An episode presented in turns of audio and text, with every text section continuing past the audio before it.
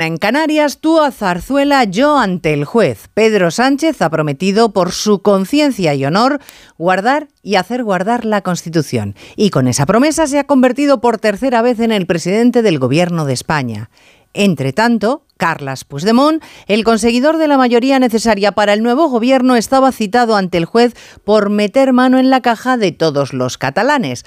El Tribunal de Cuentas le procesa a él y a otros 35 más por utilizar el dinero de todos para impulsar el procés.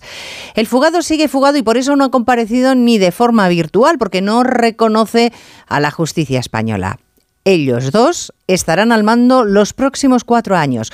Sobre todo el huido, que como saben, no para de amenazar con hacer caer al gobierno si no se le tiene contento.